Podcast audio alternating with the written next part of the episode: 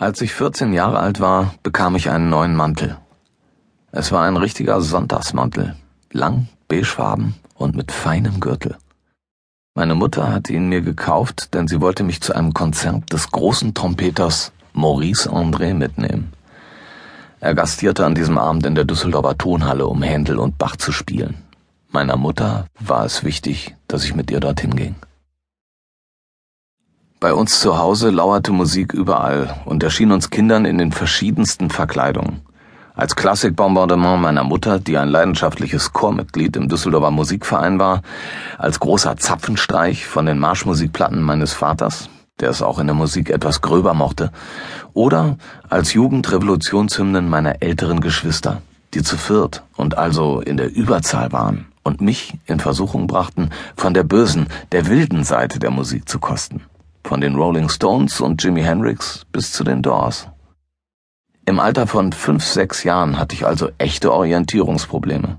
Ich konnte mich kaum entscheiden zwischen der kleinen Nachtmusik, Preußens Gloria und Hang on Sloopy von den McCoys. Natürlich ging es schon damals um mehr als nur die reine Musik. Und natürlich habe ich mich mit meiner Entscheidung für oder gegen die eine oder andere Musik auf die eine oder andere Seite innerhalb der Familie geschlagen. Entweder war ich mit dem Vater, mit der Mutter oder mit den Geschwistern konspirativ unter einer Decke. Ein gemeinsamer Kompromiss war unvorstellbar und einfach nicht zu machen. Ich glaube, am Ende war Chris Andrews mit einem Her Yesterday Man ausschlaggebend, aber auf lange Sicht hatten meine Eltern in diesem Glaubenskrieg ohnehin keine Chance. Sie mussten hilflos mit ansehen, wie ihr Jüngster immer tiefer in den Sumpf der Pop- und Rockmusik gezogen wurde. Heute frage ich mich, woran es lag, welche Einflüsse oder Kriterien ausschlaggebend waren, dass ich mich, kaum zehn Jahre alt, dazu entschieden habe, keinen Teenager-Kram zu hören, sondern richtigen, ernsthaften Rock. Dass ich mich so eindeutig und teilweise fundamentalistisch über Musik definieren wollte und irgendwie auch gar nicht anders konnte. Plötzlich sind wir mitten in der Diskussion, ob es schöne Musik gibt und schlechte, gute und böse. Am Ende wird es unangenehm. Wohin mit der Information, dass Hitler die Klassik geliebt hat? Darf man Wagner hören?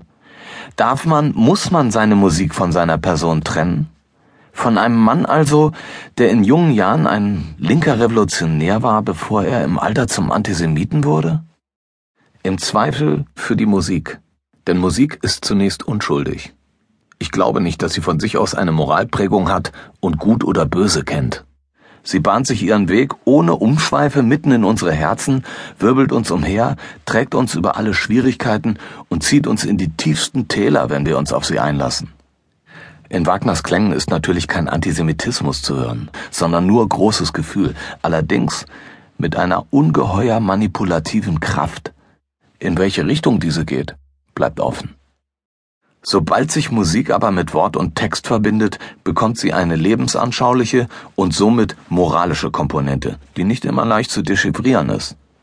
Das gesprochene Wort allein kann eine scharfe Waffe sein, doch unterlegt mit der passenden Musik ist die Wirkung um ein Vielfaches höher. In diesem Moment ist Musik auch gewaltverherrlichend, besänftigend und gut oder böse. Das ist der Punkt, an dem jeder von uns sie benutzen und auf ihr reiten oder von ihr geritten werden kann.